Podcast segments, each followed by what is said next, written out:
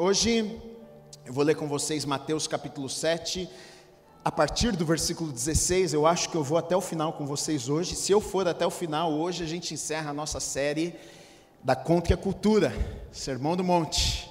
18 mensagens, hein? Foi bastante, hein? Meio ano aí pregando em dois capítulos da Bíblia. Dois não, três, né? Cinco, seis, sete. É, da Bíblia. É, Sermão do Monte, sermão que Jesus pregou que se tornou bastante conhecido. É, a princípio, um sermão né, simples, porém com verdades maravilhosas né, para nós que servimos a Deus, lições maravilhosas. Eu tenho certeza que se você pegar isso aqui que você ouviu nestes meses aqui, aplicar na tua vida, você vai ser com certeza um cristão melhor, um marido melhor, um pai melhor, um funcionário melhor, enfim, uma pessoa melhor, eu não tenho dúvida disso. O problema é que muitas vezes a gente ouve, mas a gente não aplica, né? A gente até aprende os princípios, mas a gente não aplica. O princípio só funciona nas nossas vidas quando a gente aplica o princípio. Então, tudo que você ouviu aqui, todas as mensagens que você ouviu nesse tempo inteiro, ah, depois a gente quer até disponibilizar e-book, do, de todo o conteúdo, de todas as mensagens, o pessoal poder baixar, poder guardar isso, poder ouvir, reler, enfim, um material para abençoar a vida de vocês realmente, tá? Então hoje a gente vai ler lá Mateus 7, de 16 a 23, primeiro, depois eu vou partir para o final, que diz assim: pelos seus frutos os conhecereis. Aqui está falando ainda a respeito dos falsos profetas que nós falamos semana passada. Semana passada eu preguei a respeito de falso profeta. E aqui, na verdade, vai nos dizer como é que a gente identifica um falso profeta, alguém que não é de verdade. Sabe aquela pessoa que não é de verdade? Finge que é, mas não é. Parece que é, mas não é. Então aqui ah, Jesus está nos dando dicas de como é que a gente sabe se alguém ah, é aquilo que diz que é. Então vai dizer o seguinte: pelos seus frutos os conhecereis. Colhem-se porventura uvas dos espinheiros ou figos dos abrolhos? Assim toda árvore boa produz bons frutos, porém a árvore má produz frutos maus. Não pode a árvore boa produzir frutos maus, nem a árvore má produzir frutos bons. Toda árvore que não produz bom fruto é cortada e lançada ao fogo. Assim, pois, pelos seus frutos os conhecereis. Aí, versículo 21 diz assim: Nem todo que me diz, Senhor, Senhor, entrará no meio no reino dos céus, mas aquele que faz a vontade de meu Pai, que está nos céus. Muitos naquele dia hão de dizer-me: Senhor, Senhor, porventura não temos nós profetizado em teu nome, e em teu nome não expelimos demônios, e em teu nome não fizemos muitos milagres? Então lhes direi explicitamente: Nunca vos conheci. Apartai-vos de mim, os que praticais a iniquidade. Amém. Vamos orar.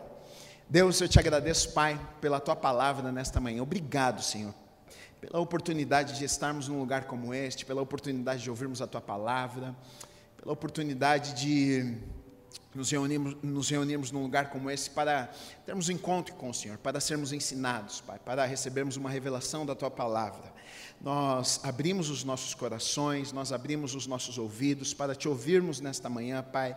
Eu oro e peço que o Senhor use a minha vida como canal, como um instrumento nesta manhã, como boca do Senhor, Deus. Sabe, que realmente haja, que aconteça transformação neste lugar, nesta manhã, nos corações, que as pessoas que chegaram aqui não saiam da mesma maneira, que não seja apenas um culto religioso, que não seja apenas uma reunião, Pai, mas que realmente seja uma manhã marcada pela presença, pela glória do Senhor, Pai. Isso que muda as nossas vidas, isso que transforma as nossas vidas, e nós viemos neste lugar com, com este desejo nos nossos corações, estamos sedentos, estamos com fome por mais de Ti. Nós já te agradecemos por aquilo que o Senhor está fazendo e por aquilo que o Senhor ainda vai fazer neste lugar, em nome do Senhor Jesus Cristo. Amém. Diga amém. Glória a Deus, glória a Deus. Então, olha só, semana passada a gente falou a respeito de ah, dos falsos profetas, né? Que na verdade eles são lobos vestidos, eles estão no meio das ovelhas, né? Então, na verdade, eles estão tentando enganar, eles estão tentando, muitas vezes a gente olha e não percebe que eles estão ali. Está falando sobre falsos profetas, pessoas que na verdade não são e dizem que são. E aqui Jesus continua falando com aquelas pessoas e ele vai nos ensinar, na verdade, como é que a gente identifica esse tipo de gente. Porque muitas vezes é difícil, porque muitas vezes um falso profeta ou um falso cristão ou alguém que fala, mas não é de verdade, ah, é difícil de identificar porque a pessoa, a gente, a, a princípio nós olhamos para a pessoa e está tudo certo. Né? A gente olha, ela, ela se veste como crente, ela fala como crente, ela anda com a Bíblia debaixo do braço, ela sabe os principais versículos mais conhecidos de cor, ela sabe, ela sabe conversar de Bíblia, ela sabe né, como é que se comporta dentro da igreja. A princípio nós olhamos para a vida da pessoa e a gente diz, puxa, essa aí eu acho que, né, isso aí não é um falso profeta não, esse crente aí não é um crente de mentira não, esse crente é crente de verdade, isso aí o que ele fala, ele faz na vida dele, realmente a vida dele é de verdade, ele não vive, ele não é uma farsa. Na verdade, Jesus está falando aqui sobre farsa, sobre algumas pessoas que tentam parecer alguém que não são, pessoas que estão enganando outras pessoas, que, pessoas que estão tentando passar a impressão de ser alguém que não é. E quantos de nós, na verdade, não conhecemos gente assim, ou então nós mesmos já quantas vezes não tentamos ser alguém que nós não somos? ou então parecer alguém que nós não somos de verdade. Muitas vezes porque ficamos com vergonha até ah, dos nossos erros, das nossas falhas. Algumas vezes já, já até a gente já teve o desejo de parecer mais espiritual do que nós éramos. A gente já teve o desejo de parecer que conhecíamos a Bíblia um pouco mais do que a gente conhece, porque a gente se sente mal, a gente está lá na roda dos amigos e todo mundo conhece da Bíblia, aí você não, você não sei o versículo, você, eu vou me sentir meio mal. Todos nós já tentamos em algum momento das nossas vidas parecer que a gente se enquadrava ali, que a gente era, que nós éramos santinhos, que a gente era de verdade, que a gente fazia tudo direitinho. Em algum momento das nossas vidas nós já passamos por isso aqui. Jesus e Jesus está falando a respeito disso aqui, como é que a gente descobre essas pessoas. E a primeira coisa que ele vai falar aqui, ele vai falar a respeito de caráter, ele vai falar a respeito de conduta, aquilo que as pessoas fazem, né? Aquilo que as pessoas geram, porque ele vai falar, ele vai falar sobre fruto, ele vai falar sobre árvore. Não sei se você sabe, eu não sou um agricultor, eu não sou alguém que planta semente, colhe o fruto, mas eu tenho uma ideia do que acontece. Se eu plantar uma sementinha lá de certa fruta, vai nascer que fruta? Fruta da semente que eu plantei.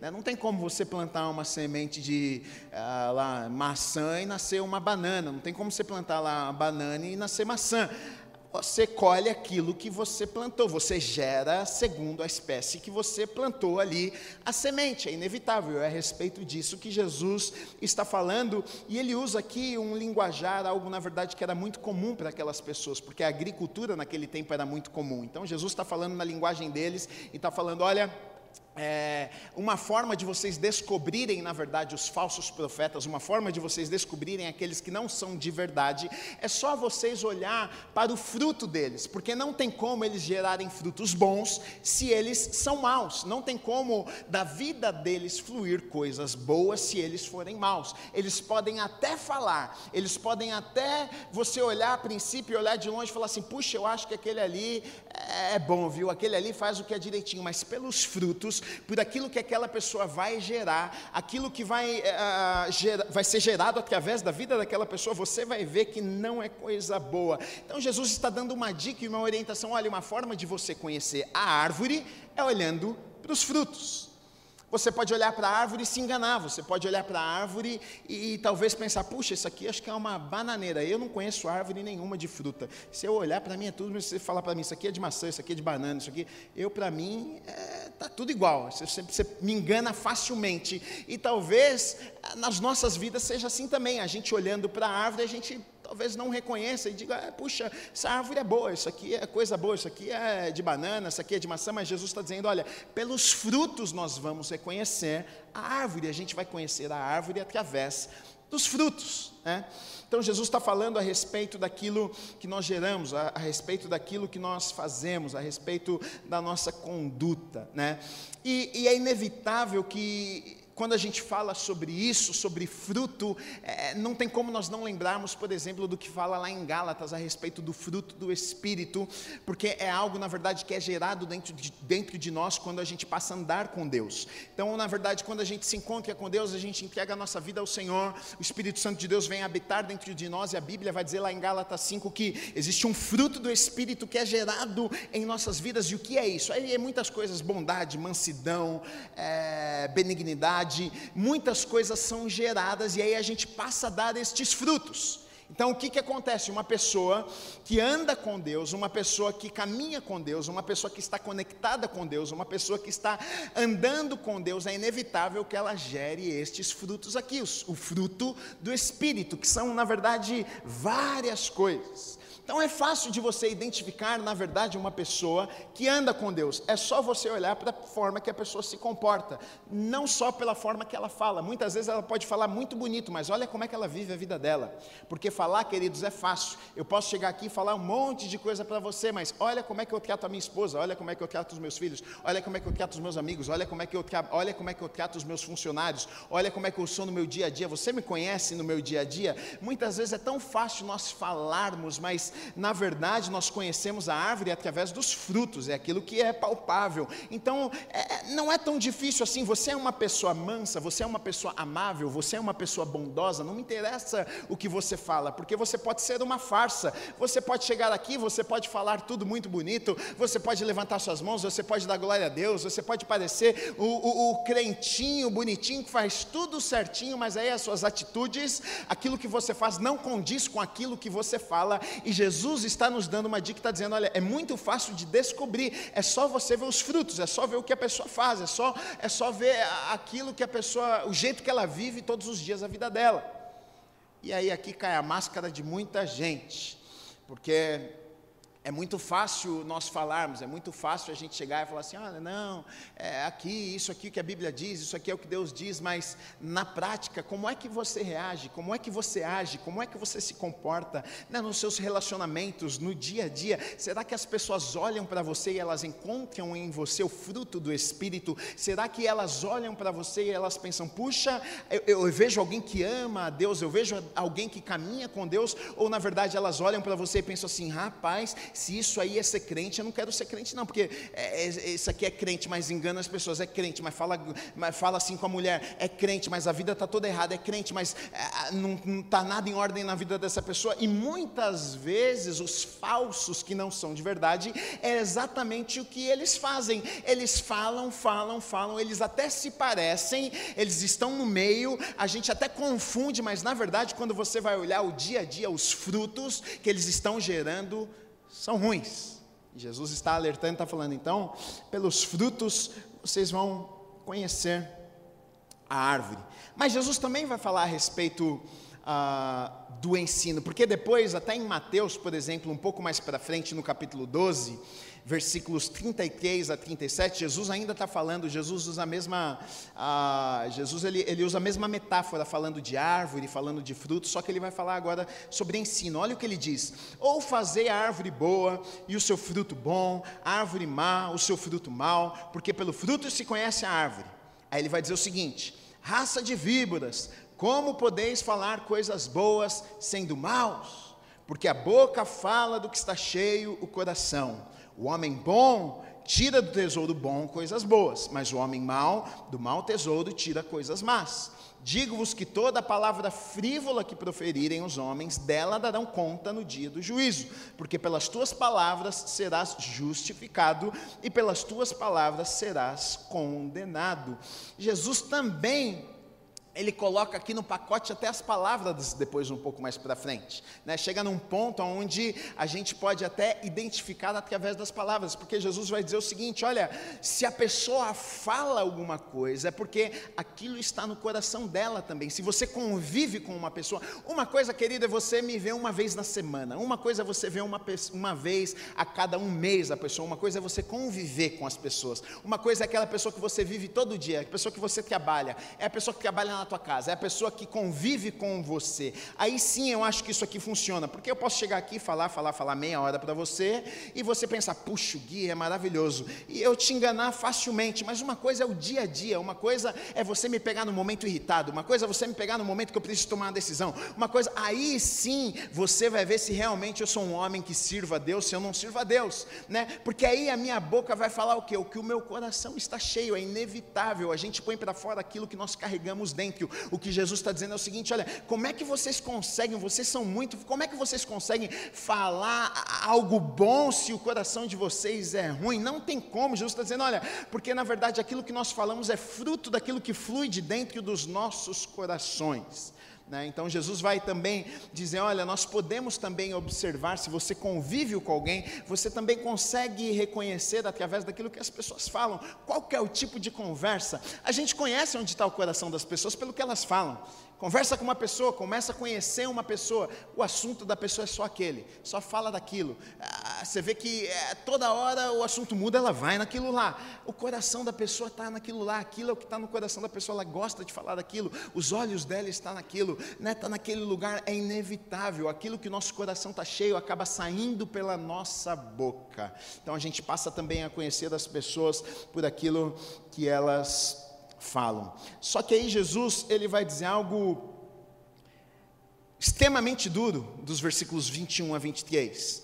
Porque a princípio, olha, olha só, a, quando a gente lê aqui, olha, do versículo 21 a 23, nem todo que me diz Senhor, Senhor, entrará no reino dos céus, mas aquele que faz a vontade de meu Pai, que, estás, que está nos céus. Muitos naquele dia hão de dizer-me: Senhor, Senhor, porventura não temos nós profetizado em teu nome, em teu nome não expelimos demônios, e em teu nome não fizemos muitos milagres. Então lhes direi explicitamente: Nunca vos conheci, apartai-vos de mim, os que praticais a iniquidade. Olha que coisa dura que Jesus está dizendo, porque a princípio, quando você olha para esse texto aqui, essas pessoas, me parece que elas estão fazendo tudo o que é certo.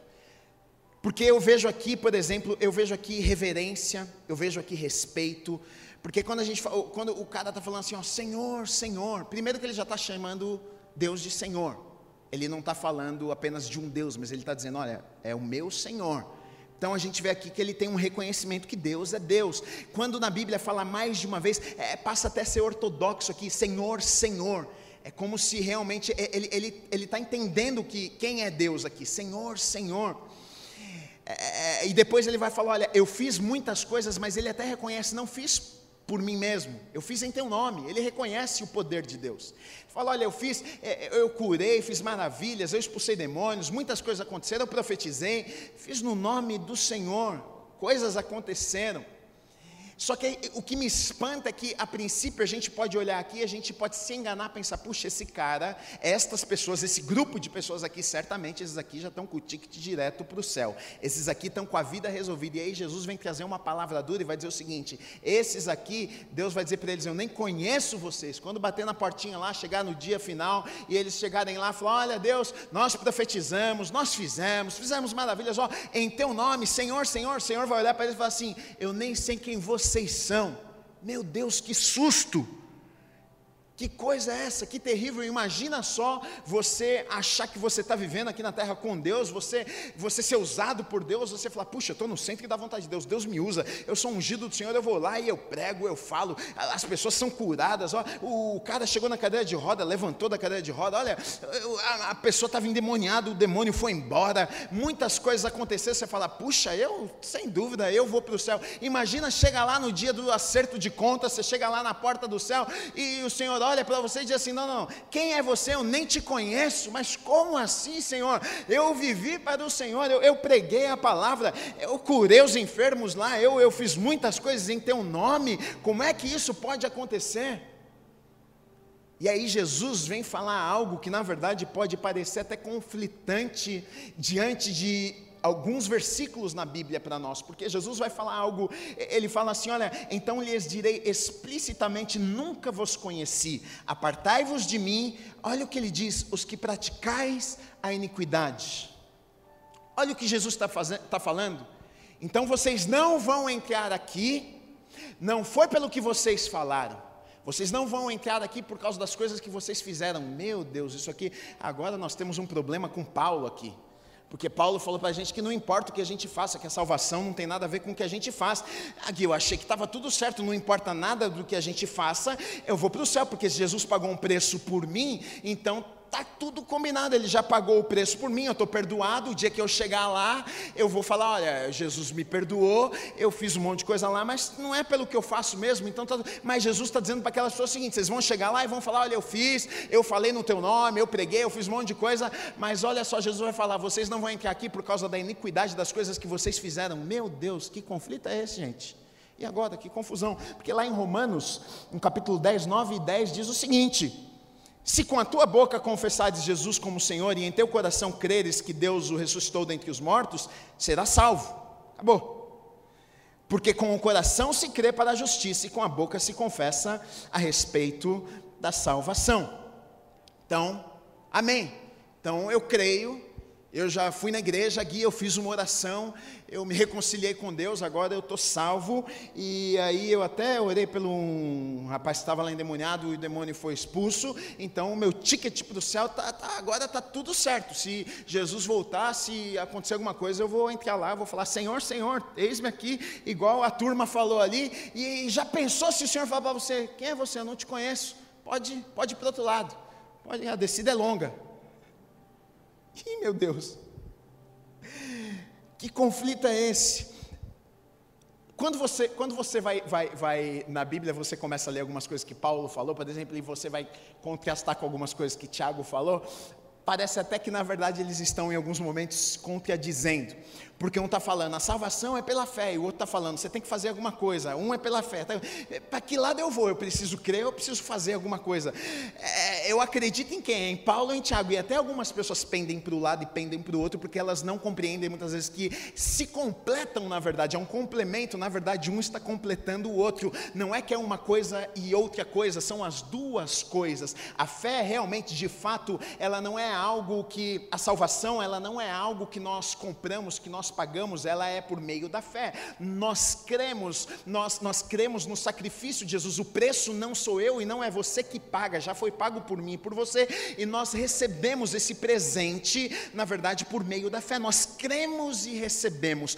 Porém, Tiago vai dizer o seguinte: ele vai falar a respeito da fé, que na verdade é o, é o, é o, é o, é o, é o automóvel, é o que faz com que a gente receba. Ele vai dizer: olha, a fé tem uma coisinha aqui na fé. O problema da fé é o seguinte seguinte: a fé sem obras, a fé sem você fazer nada, ela é nula, é como se não existisse, é como se não fosse verdadeira. Então o que acontece não é que Tiago está contrariando Paulo, e nem Paulo está contrariando Tiago. Paulo está dizendo, você precisa crer, e aí Tiago está dizendo o seguinte: se você crer, você faz alguma coisa. E é exatamente o que Jesus, na verdade, está falando com aquelas pessoas, porque quando ele olha e diz: Olha, vocês que praticaram a iniquidade, não é que ele está dizendo, olha, vocês, vocês creram e aí vocês fizeram algo de errado. Na verdade, queridos, a gente se confunde, sabe por quê? Porque quem crê de verdade não faz, os que fazem são os que não creem. E é exatamente o que o Tiago está dizendo. Porque o, o que Tiago está dizendo é o seguinte: se você crê de verdade, a fé ela, ela, ela causa alguma coisa, a fé ela gera alguma coisa. A fé, na verdade, sem obras, a fé que não faz nada, na verdade, não é fé, é uma fé morta. Se você crê de verdade, se você crê com todo o seu coração, queridos, não tem como você não fazer nada, não tem como a sua vida não ser mudada. Tem gente que fala que crê, não, eu creio no sacrifício, eu creio na palavra de Deus, eu creio nas promessas, eu creio no que Deus tem. Será que você crê mesmo? Será que você acredita? Porque nada acontece na tua vida, tua vida não é afetada de forma nenhuma. Será que não é simplesmente da boca para fora? Será que se você não cresce de verdade, aquilo que você diz que crê não mudaria nada na sua vida? Esse aqui é o conflito, e na verdade pode. É, o que Jesus está dizendo pode até parecer conflitante por causa da iniquidade de vocês, vocês não vão entrar, mas Jesus, mas Jesus, o preço não vai ser pago. Não é justamente por isso, para que a nossa iniquidade fosse perdoada e a gente pudesse entrar? Não é por causa disso? Efésios 2, 8 e 9, né? Por vocês são salvos pela graça, por meio da fé. Isso não vem de vocês, é dom de Deus, não por obras, para ninguém, para que ninguém se glorie. Mas aí ao mesmo tempo, lá em Tiago, Tiago 2, 17, ah, diz assim: assim também a fé, por si só, se não for acompanhada de obras, está morta. Ou então lá em 1 João ah, 1, 6 diz assim: se dissermos que mantemos comunhão com Ele e andamos nas trevas, mentimos e não praticamos a verdade. Então, é mentira se eu estou dizendo que eu ando com Deus se eu tenho comunhão com Ele e continuo vivendo a mesma vida, na verdade você está mentindo, você não, você não anda com Ele coisa nenhuma. 1 João 5,3, porque nisto consiste o amor de Deus, em obedecer aos seus mandamentos. Então, quando Jesus está falando com aquelas pessoas, olha, por causa da iniquidade de vocês, que vocês não vão entrar aqui, ele está, na verdade, falando tudo isso aqui que seria falado já depois. Olha, não é que o preço não foi pago, não vai ser pago pelo sangue que eu estou derramando, não é que não é que é por obras, não é, é, é pela fé mesmo. Vocês precisam querer esse preço que precisa ser pago, não tem como vocês pagarem, e eu vou pagar por vocês vocês. Mas aí Tiago vem trazer uma explicação e complementar um pouco melhor, porque ele vem dizer justamente isso aqui: olha, se de fato vocês creem, se de fato vocês acreditam, se de fato realmente vocês se relacionam com Deus, essa fé, se ela é verdadeira, é, ela vai gerar algo na vida de vocês. E aí, queridos, a gente vê muita gente falando que crê, a gente vê muita gente falando que acredita, a gente vê, não, é, olha, eu acredito na Bíblia, eu acredito, mas a vida da pessoa não muda nada, e deixa eu te dar uma má notícia, talvez Talvez você pensa que se Jesus voltar hoje, você vai bater na portinha e falar: Olha, Senhor, eu estava lá, hein, na Igreja do Amor e Movimento. Eles foram lá, eu fui lá, evangelizei também, mas talvez a notícia para você seja o seguinte: Olha, eu nem sei quem você é, não sei do teu nome. Pode, pode pegar o elevador lá que é bem baixo. A coisa vai ficar quente. Primeira vez aqui, desculpem, se assusta não. tu vai falar, nunca mais volto naquela igreja, não. O pastor quer mandar a gente para o inferno já logo, domingo de manhã.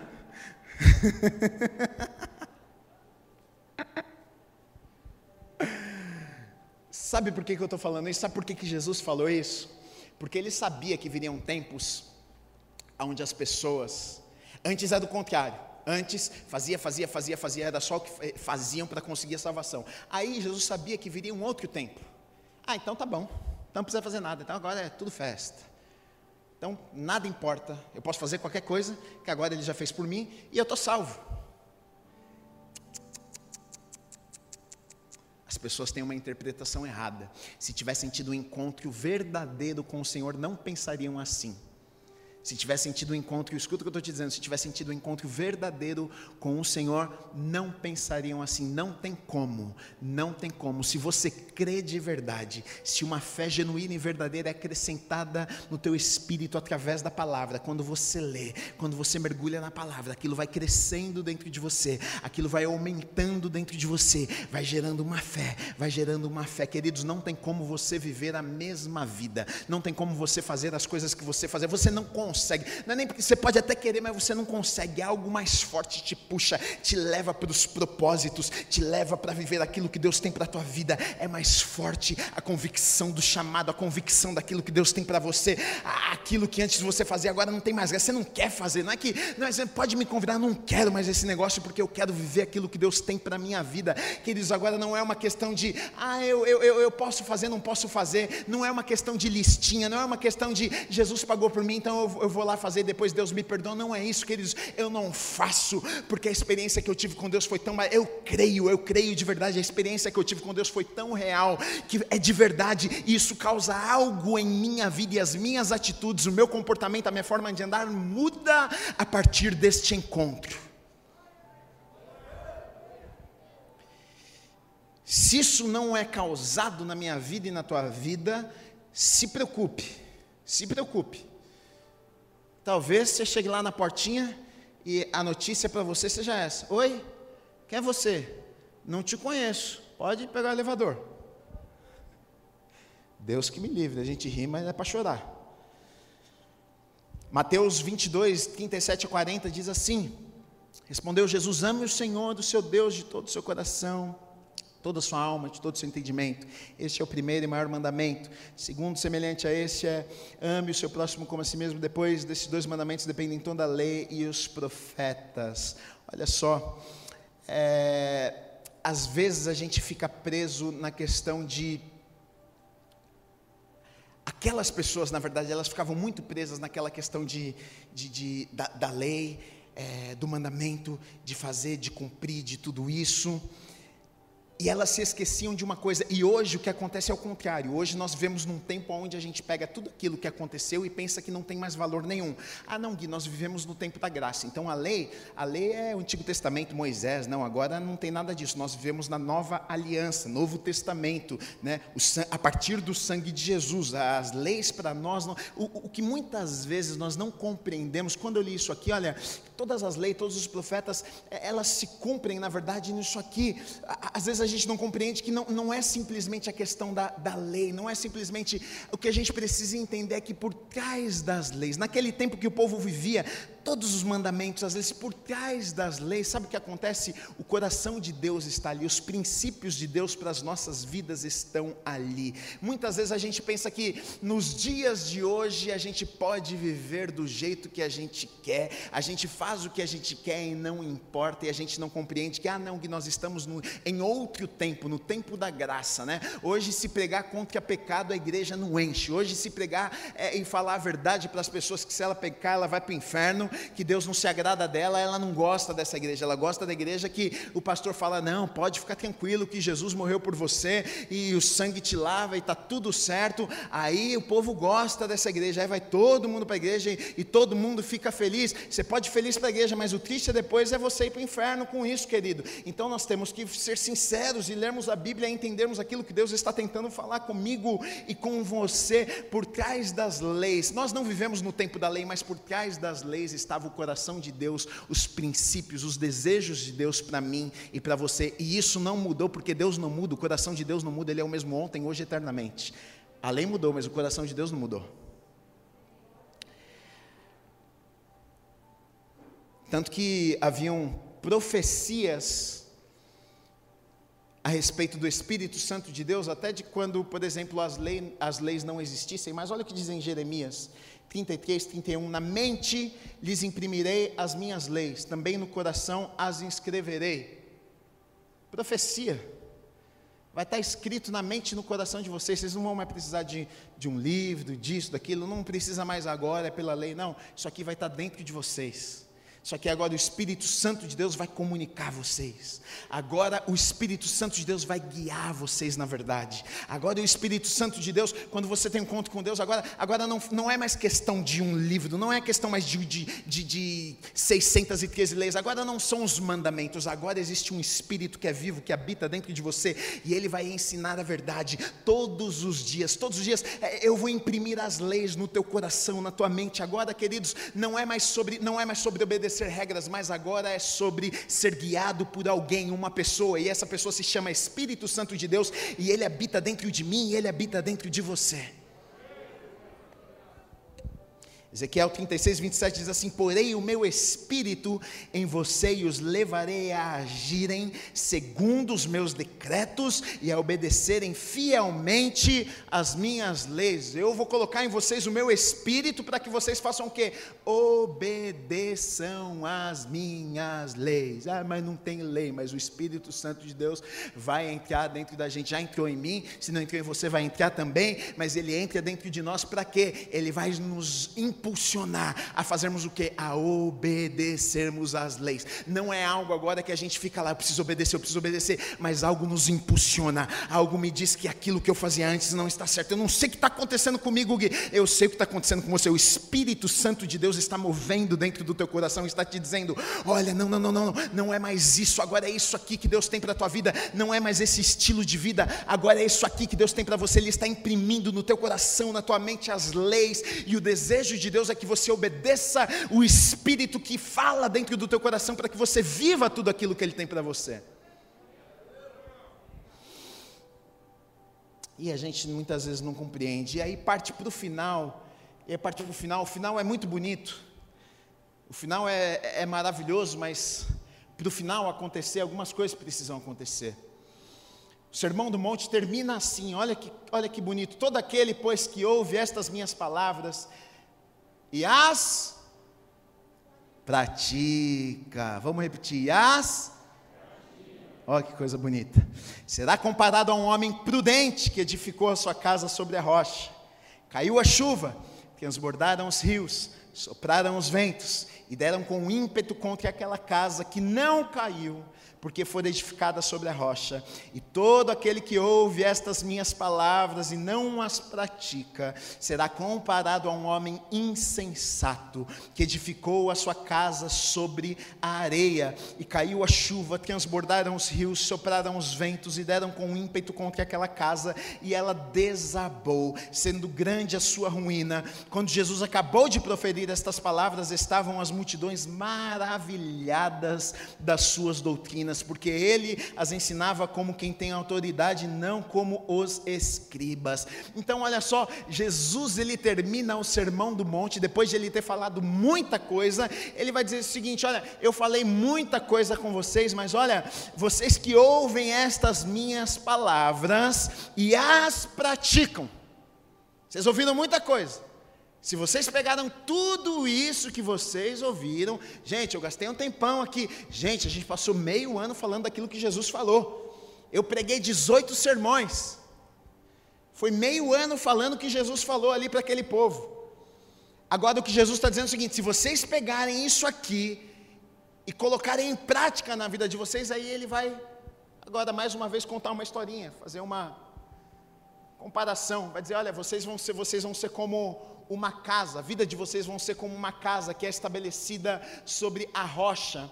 A chuva vem, a tempestade vem, o tempo difícil vem, a, as ondas vêm mas a casa de vocês, que está estabelecida sobre a rocha, que é a palavra, que é o fundamento, que é a base, olha, a chuva vai bater, a chuva vai vir, o tempo difícil vai bater, mas essa casa não vai ser destruída. Mas existem outras pessoas, e, e é engraçado que estas duas pessoas, estes dois grupos de pessoas, são as pessoas que estavam ouvindo a mesma mensagem.